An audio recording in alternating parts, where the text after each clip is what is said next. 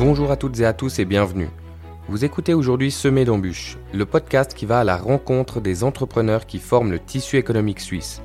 Je m'appelle Romain Freiner et je suis l'hôte de ce podcast. Dans Semé d'embûches, nous recevons une fois par mois un entrepreneur avec lequel nous parlons d'entrepreneuriat, de parcours, de motivation, d'inspiration, de quotidien, d'obstacles, de réussite, d'échecs, de vision du monde du travail et de son futur. Tout ça avec des invités toujours plus inspirants. Place à l'épisode. Bonne écoute. Bonjour Madame Fogli. Bonjour. Merci de me recevoir dans vos locaux d'Alpiane à Genève pour, euh, pour cette interview. Avec grand sur plaisir. mon podcast Semaine embûche. Je vais vous laisser dans un premier temps vous présenter de manière générale et, et présenter aussi un peu Alpiane.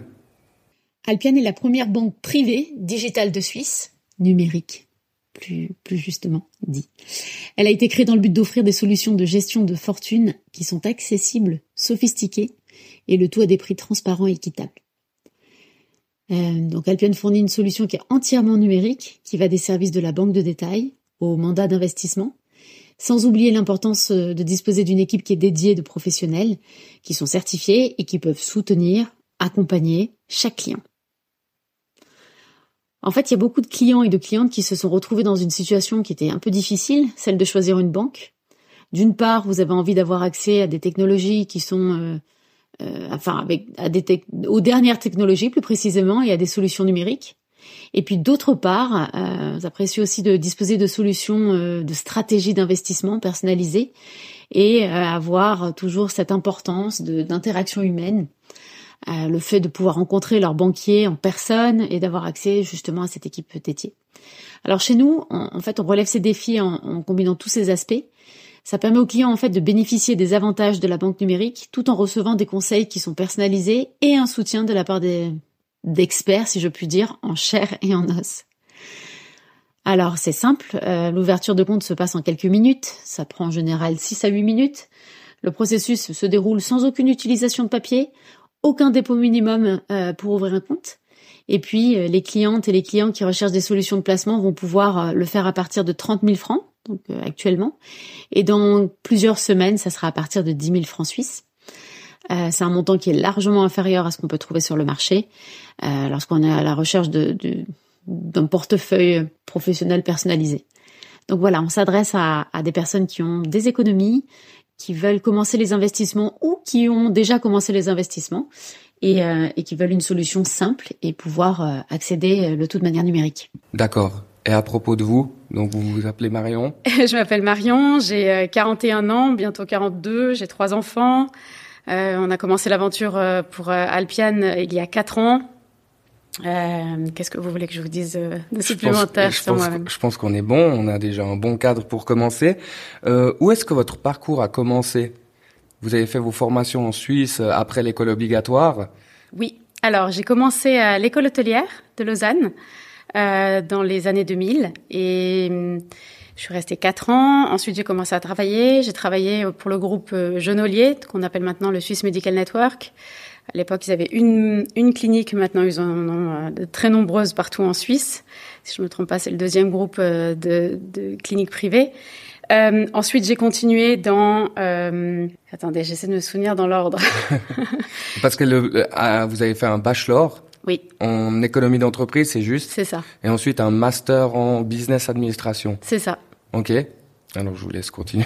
Euh, donc sur le modèle de restauration et hôtellerie, donc le modèle le plus complet, euh, c'est comme une école de commerce. Simplement, on étudie plus en profondeur euh, l'hôtellerie et la, restauration, et c'est un- une jolie base pour la vie. Après, au niveau études pures, j'ai continué avec un, un executive MBA que j'ai fait à l'IMD. Et après des certifications que, que je continue au fur et à mesure de, de, de ma vie, je trouve j'adore apprendre euh, de nouvelles choses en intelligence artificielle, sur la finance durable et actuellement sur le CWMA en gestion de fortune. Voilà. D'accord, parfait. Euh, quel type d'élève est-ce que vous étiez? Est-ce que vous étiez plutôt une élève assidue, euh, dispersée? J'étais une, euh, je pense que je le suis toujours, j'étais une élève avec des convictions, euh, certaines idées. J'avais besoin de, de mener euh, la danse quand j'étais pas d'accord avec quelque chose et de, de pouvoir essayer de faire changer les choses. D'accord. Est-ce que vous avez des commentaires à faire par rapport au système scolaire? Ouh là, oui, beaucoup. euh, alors, je trouve qu'il y a des choses qui sont très bien dans le système scolaire euh, euh, actuellement en Suisse. Je connais le système scolaire genevois. Alors je. Ouais, c'est vrai que ça peut différer un tout petit peu selon les cantons, mais. Euh, je trouve que qu'on fait vraiment de très très bonnes choses. Euh, J'aimerais qu'on intensifie ce côté justement d'entrepreneuriat très jeune. Je, je vois des, des, enfants qui ont des idées. Mmh. Euh, jeunes et pourquoi est-ce qu'on les accompagne pas parce que c'est quelque chose qui peut leur arriver de devenir euh, entrepreneur. Euh, je pense aussi qu'il est important de donner des notions de finance. Euh, je m'explique pas tout à fait finance, mais peut-être de budget. Euh, l'école obligatoire est jusqu'à 16 ans. Mmh. Pour moi, c'est important qu'on puisse les accompagner en leur disant voilà, voilà comment on fait un budget, voilà comment ça marche.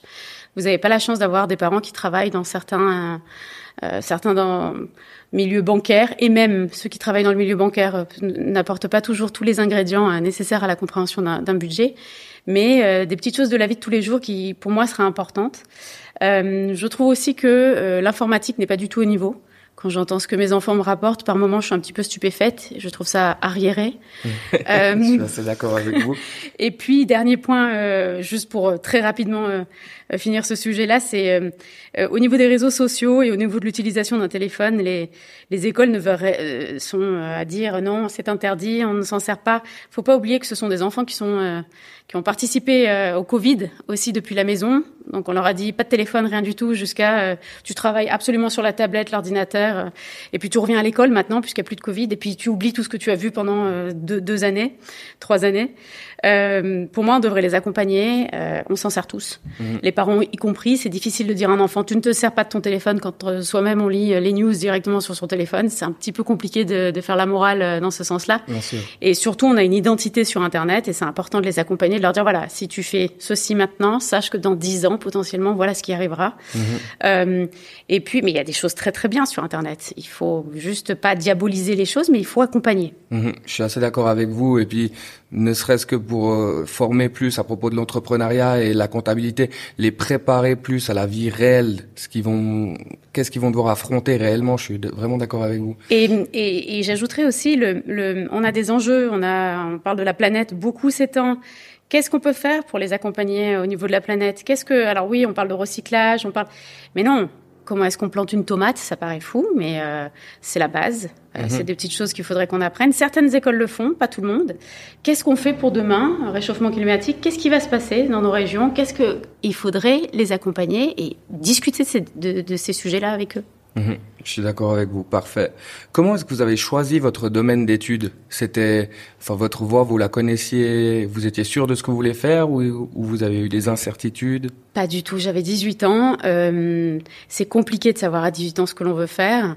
Euh, c'est aussi compliqué, euh, plus jeune, de le savoir aussi. Je pense qu'il faut garder à l'esprit qu'en cours de route, on peut changer d'idée ou parfaire son ce que l'on a appris. Euh, non, c'était une école, de manière générale, c'est reste une école de management, donc ça pouvait m'ouvrir encore euh, euh, beaucoup de portes dans différents domaines. La preuve étant, je ne suis pas dans l'hôtellerie ni dans la restauration, je suis dans la finance. Euh, la seule chose que je savais, c'est que je ne voulais pas être médecin. Mmh. Donc c'était parfait, je ne voulais pas devenir non plus ingénieur, donc euh, ça restait une très belle option. Ok, parfait. Est-ce que ça a influencé votre euh, vision d'entrepreneur aujourd'hui, vos études? Pour clore un peu le chapitre des études, c'est la dernière question. Et complètement. En fait, ce que j'ai appris, c'est qu'on était capable de tout, que tout le monde pouvait faire tout ce qu'il souhaitait. Il suffisait de s'en donner les moyens, de, de, mettre les formes aussi, parce que ça c'est très important quand vous voulez approcher des gens. Euh, mais voilà ce que ça m'a enseigné, très jeune. On est capable, on peut tout faire. Mmh. Il n'y a pas de limite. Pas de limite. Il faut de bonnes argumentations et puis il faut en permanence se remettre en question. Okay. C'est ce que j'ai appris. Parfait. Avant ça, vous êtes avant ça, donc avant d'être euh, d'arriver chez Alpiane comme directrice, vous avez fait d'autres, euh, vous êtes passé par d'autres expériences? Oui, je suis passée par le alors le marketing, euh, clinique privée, la conciergerie de luxe, euh, la gestion de fortune, un fonds de private equity, euh, voilà. voilà. Donc beaucoup dans la finance quand même. Euh, il y avait des liens dans la finance, il y avait beaucoup dans la transformation digitale. Euh, c'est ce qui certainement m'a mis le pied à l'étrier et surtout de, de, voir la qualité des données des banques parce que j'ai travaillé pour euh, une société qui était assez avant-gardiste euh, dans sa façon de penser, où on pouvait consolider les portefeuilles de tous les clients de dans différentes banques en un seul puisque c'était des gestionnaires de fortune. Et quand j'ai pu récupérer la data de chaque banque avec lesquelles ils travaillaient, je me suis rendu compte qu'il y avait des manquements, des choses qui n'étaient pas faites correctement. Je me suis rendu compte aussi qu'il y avait des banques qui faisaient un très très bon travail. Euh, et c'est là où j'ai commencé à me dire, ouf, la, la data euh, des clients n'est pas travaillée comme il faudrait. D'accord. Mais d'où vient cette, euh, cette envie de travailler dans ce domaine-là, de la finance? Parce que comme vous disiez, par rapport à votre formation initiale dans l'hôtellerie, c'est vous avez un, un intérêt particulier pour ce domaine? Non, il est venu en cours de route en fait. Euh, j'ai est-ce que je me suis dit tiens je vais travailler directement dans en fait je crois que c'est la passion des gens D'accord. C'est ça. Okay. ça. Ça vous paraît fou, mais euh, en fait, en gestion de fortune, euh, vous travaillez donc avec des banques et, euh, et vous vous rencontrez des clients de tout horizon euh, qui ont réussi euh, dans, dans de très nombreuses industries. Et, et en fait, vous vous rendez compte que vous discutez avec chacun d'entre eux et que chacun a un parcours différent. Plus vous les connaissez, plus vous apporterez de, de choses euh, à ces personnes, que ce soit au niveau financier, mais aussi au niveau privé. Et en fait, c'est ce que j'aime. Et le, la finance a beaucoup de choses euh, qu'elle fait bien, mais elle a aussi beaucoup de choses où elle pourrait mieux faire. Okay. Et voilà, je l'ai vu comme un challenge. Donc c'est le côté contact aussi avec les gens qui vous a beaucoup plu dans ce domaine-là. Totalement. Et ça paraît fou pour, euh, pour de, de, la part d'une banque digitale, mais euh, souvent les gens pensent que la banque digitale, euh, on n'a aucune interaction avec la banque. C'est tout le contraire. En fait, on, on travaille terriblement ce que l'on sait du, de chaque client. Euh, on les écoute et puis après on a des entretiens avec eux euh, par vidéo call ou par chat. Et puis chaque élément qu'ils vont nous remettre, euh, chaque élément pardon qu'ils vont nous remettre, on, on, on, va les enregistrer et le moment ou le, le cas échéant, le, on les ressortira. Ce qui surprendra le client en se disant mais tiens Comment est-ce qu'il sait? Ah, mais c'est vous qui nous l'avez dit à un moment donné. Mmh. Et, euh, et puis on, on, on s'en servira pour rendre la relation personnelle. Mmh. C'est vrai qu'on s'en, c'est pas une des premières choses qui nous vient à l'esprit quand on pense à une banque, une néobanque, le contact, c'est vrai. Mais en tout cas, c'est c'est parfait. Euh, comment se passe une journée type pour vous aujourd'hui chez Alpian? C'est quoi votre journée type si on a une Alors qu'il y a beaucoup de gens, de directeurs ou directrices qui n'ont pas vraiment de journée type, mais... Alors euh, non, j'ai pas de journée type. Euh, par contre, euh, je commence mes journées à 5 heures le matin, je suis une lève tôt. De 5 à 7 heures, je travaille à, à, la maison. Ça me permet en fait de, de pouvoir préparer ma journée mm -hmm. et de l'organiser. Je gère plusieurs départements, donc j'ai quand même certaines, certains éléments que je revois chaque matin. Euh, notamment la, la, gestion de fortune, la, la, partie commerciale et la partie ressources humaines, sur lesquelles je me penche beaucoup. Et après, il y a les autres sujets, en fait, les interactions entre euh, les différents départements. Euh, cela, c'est continuel. Donc non, journée type, c'est compliqué à dire. D'accord, parfait. Comment est-ce que vous décririez votre parcours entrepreneurial? Est-ce qu'il y a eu des obstacles auxquels vous avez dû faire face euh? Tous les jours. euh, c'est les montagnes russes en permanence. Euh, simplement, quand vous, c'est un peu comme dans un manège, vous vous asseyez, vous mettez la, la ceinture, vous vous dites bon, ok, j'ai choisi de le faire. Euh, je pense que ça vient de là au départ. Euh, après, non, vous voulez changer les choses, c'est pas simple. Donc, il mm -hmm. faut juste être, euh, avoir un peu les reins solides, un moral d'acier. Il faut être résilient, terriblement résilient. Il faut se remettre en question tout le temps, se questionner. Ouais, je... voilà ce que je veux dire. Euh, est-ce qu'il y a une difficulté à laquelle vous avez dû faire face qui a été particulièrement dure à surmonter? Oui. Là, vous vous êtes dit, oula, là... Ah oui, non, non. Euh, alors, il y, y, en a plein, hein, mais... Euh, Et comment est-ce que vous l'avez solutionné aussi du coup? Celle... Alors, euh, c'est plusieurs questions. Celle... Euh, celle qui revient le plus souvent, c'est que quand on a créé Alpian, nous n'étions que deux. Avant même de créer la société, on a d'abord mis l'idée sur le papier. Ensuite, on a créé, on a, enfin, on a ajouté tous les éléments qui sont régulatoires et après, le business model s'est ajouté. Et ça, j'aime bien le dire parce que c'est l'intérêt du client qu'on a toujours mis au milieu. Mmh. Euh, alors, au début, quand vous créez quelque chose, vous n'êtes rien. Euh, vous n'avez pas de nom. vous n'avez pas de marketing, vous avez euh, absolument rien et vous devez recruter des gens talentueux. Pour moi, c'est le plus difficile de tous les. Euh, euh, je dirais que c'était le challenge le plus difficile parce que vous devez convaincre des gens qui pourtant connaissent très bien l'industrie qu'ils peuvent quitter des grands noms de banques, des salaires confortables pour venir tenter l'impossible. voilà. Et ça, ça a été pour moi le plus difficile. Les autres éléments, vous vous attachez aux gens. Euh, que vous que vous vouliez ou que vous ne vouliez pas.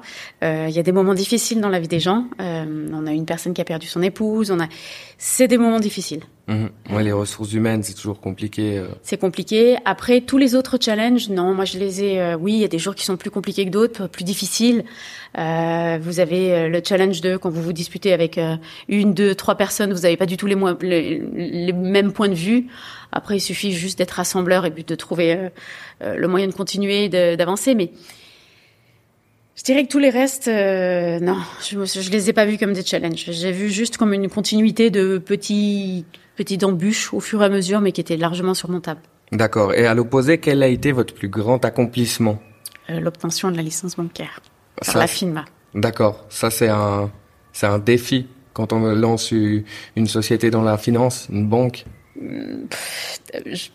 Défi, j'irai pas, j'irai pas, je n'utiliserai pas ce mot en fait, mais c'était vraiment un, oui, un accomplissement parce que c'est très strict de la part de la FINMA. Ils essaient de de vérifier à tous les niveaux euh, si les process sont mis en place, si euh, euh, on a fait les choses correctement, si le business model tient la route tout est travaillé en profondeur et tout est vérifié en profondeur. Donc on a eu la chance de travailler avec des auditeurs euh, qui nous ont accompagnés, qui nous ont challengés terriblement, mais à la fin on y est arrivé, on continue hein, en permanence, mais ouais c'est le plus gros plus gros accomplissement. Et puis surtout, ça c'est le plus gros, mais j'en rajouterai un deuxième, c'est euh, c'est le fait maintenant de, de, commencer à réussir à, à attirer de très très beaux talents par notre nom. Alors ça, c'est encore euh, un autre accomplissement. J'imagine.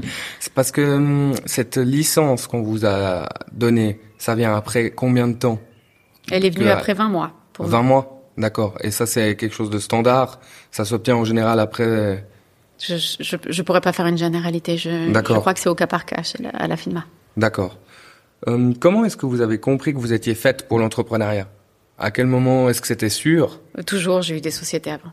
J'ai eu d'autres sociétés. Donc j'ai toujours eu ce côté entrepreneur, euh, je crois, depuis toute petite. Je créais des petites sociétés même à la maison pour faire euh, ma famille, mais euh, euh depuis toujours. Bah, j'ai des parents entrepreneurs. Chose que vous avez au fond de vous. Oui, mais j'ai des parents entrepreneurs. Je pense que ça a été un bon exemple aussi pour moi. D'accord.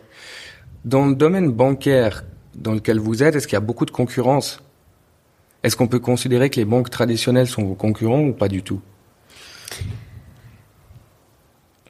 En fait, je, répondrai un petit peu à côté. Je pense qu'il y a de la place pour tout le monde. Euh, je pense que c'est une industrie qui doit se remettre en question quand même. Quand on fait des études pour euh, notre clientèle, il y en a beaucoup qui ont perdu confiance. Je trouve ça triste euh, d'avoir euh, perdu confiance. Euh, je vous donne aussi des, des, exemples. chez Alpian, on a mis en place, quand vous avez une personne, un conseiller qui va parler à un client, il ne touche aucune commission. Pour nous, c'est très important qu'il ne touche aucune commission parce qu'il va travailler l'intérêt du client et non pas le sien ni celui de la banque. Une banque qui a ses propres produits va automatiquement vouloir les vendre. C'est humain. Mais en fait, ça ne devrait pas avoir lieu. Ou alors, il devrait y avoir des, structures complètement à part et que ça soit euh, largement notifié au client.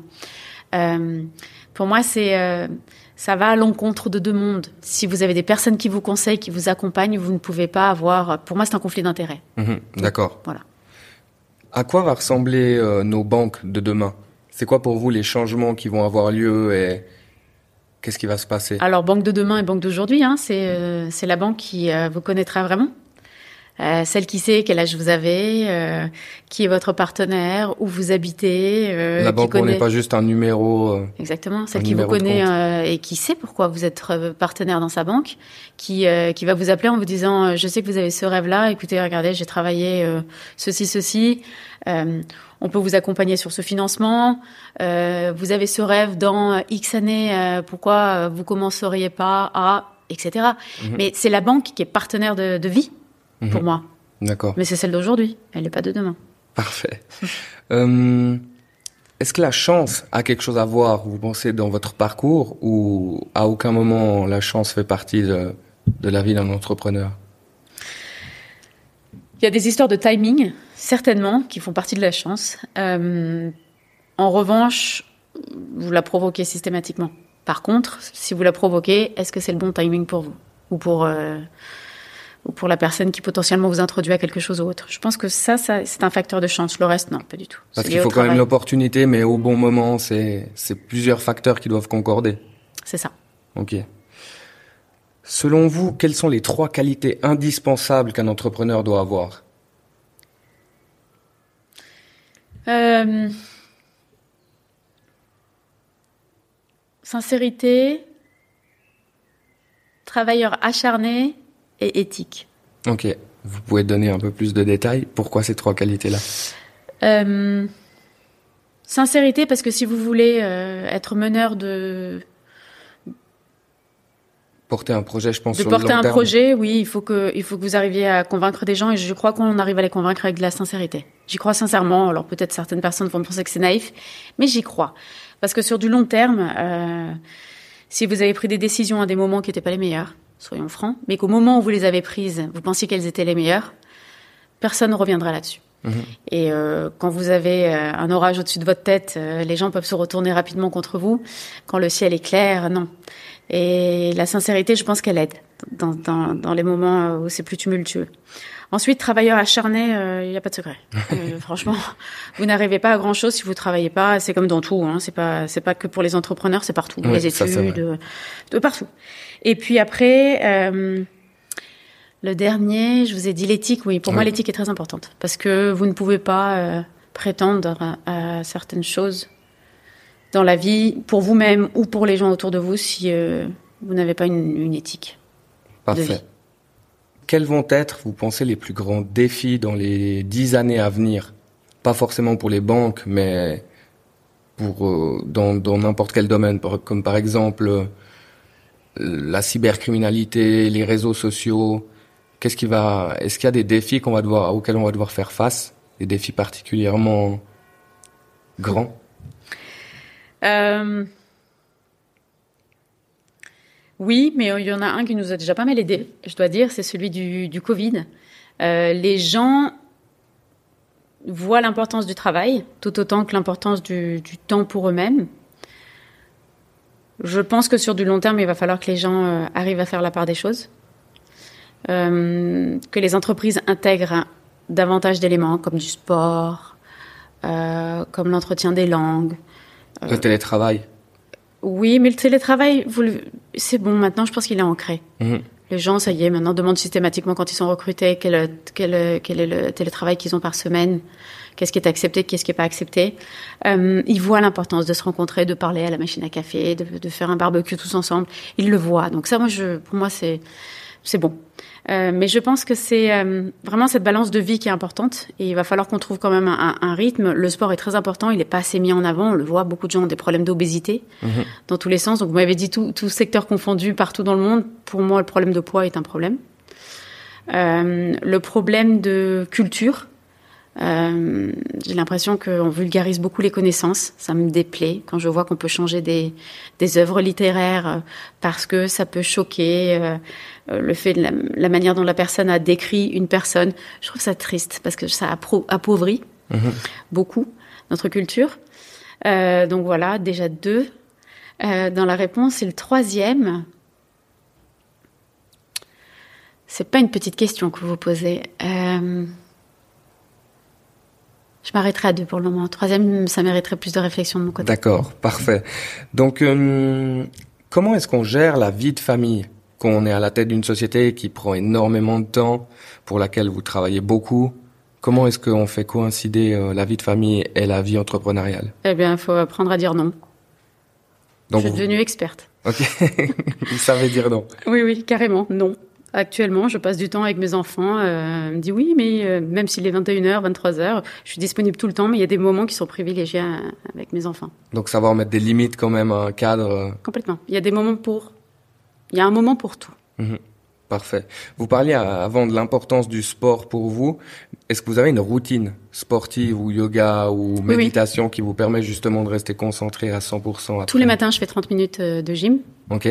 Et puis, euh, je nage plusieurs fois par semaine. 3 à 5 fois par... Euh, Donc la natation, c'est un sport très complet en plus Très. Je fais un kilomètre par jour quand je nage. Parfait.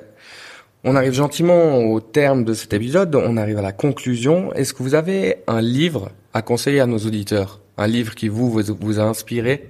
Vous voulez un seul livre? Ou plusieurs, plusieurs, comme vous voulez plusieurs livres à vous dire. Alors, j'ai deux livres que j'ai beaucoup aimés. Euh, le premier s'appelle Factfulness, que je suis en train de relire, de Ian Rosling. D'accord. Que je trouve très intéressant. En fait, c'est étonnant parce que je l'ai lu, il m'a marqué, et quand je le relis, je réapprends des choses. Donc, comme quoi, on n'imprime pas toujours. Et je lis toujours en parallèle un livre audible, étant donné que je fais des trajets en voiture. Oui. Et euh, celui que je lis actuellement avec euh, l'app Audible s'appelle La vie secrète des arbres. Euh, ce qu'ils ressentent, par Peter Vollenben, euh, qui est un livre absolument remarquable. D'accord. Voilà. Et c'est deux livres qui parlent de quoi? Que les arbres, ça paraît un peu faux ce que je vais vous dire, mais que les arbres euh, parlent entre eux, qu'il y a tout un écosystème, que si un arbre pousse, c'est parce que les autres l'ont toléré. D'accord. Et le premier? Celui que vous avez dit que vous relisiez. Factfulness, en fait, c'est une manière de faire attention aux statistiques. Comment lire correctement les statistiques et comment la société a évolué sur les dernières années. J'adore les livres euh, d'économie, de, je suis fan. Je déteste euh, en général les romans. Je lis que les romans de, de mes amis et, euh, et, et, en général c'est de, des romans de très bonne qualité. D'accord. donc voilà. Super. Euh, Est-ce que vous avez une citation qui vous représente ou qui, qui a de l'importance pour vous? Ne remets pas à demain ce que tu peux faire aujourd'hui. Ah, c'est la première. C'est très juste en plus. euh, vous parliez d'audible une application. Est-ce que vous avez d'autres applications indispensables dont vous pourriez plus vous passer aujourd'hui sur votre téléphone? Oui, j'ai plusieurs apps que j'utilise. Euh, j'aime les, les, les, apps de news euh, de certains réseaux sociaux. J'aime bien LinkedIn. Parfois, je trouve qu'il y a des, des sujets assez intéressants. Et bien entendu, j'adore euh, l'app d'Alpian qui ne cesse d'évoluer. Parfait. Super. Alors euh, ma dernière question, c'est est-ce que vous avez un conseil à donner aux personnes qui hésiteraient à se lancer ou qui n'osent pas faire le grand saut et, se lancer dans l'entrepreneuriat? Un seul, Si vous deviez leur, leur donner un seul conseil. Ayez les reins solides. Parfait. Ça clôturera bien cet épisode. Merci beaucoup. Merci à vous. À bientôt. Bye bye. à bientôt. Merci. Merci à toutes et à tous d'avoir écouté cet épisode jusqu'ici. Si vous êtes encore là, c'est sûrement que vous avez apprécié le podcast Semé d'embûches. La meilleure façon de me le faire savoir est de me laisser une note de 5 étoiles sur votre plateforme d'écoute préférée et de vous abonner au podcast pour ne pas rater le prochain épisode. En attendant celui-ci, vous pouvez me rejoindre sur les réseaux sociaux où vous aurez accès aux coulisses de la création de Semé d'embûches. A très bientôt. Bye bye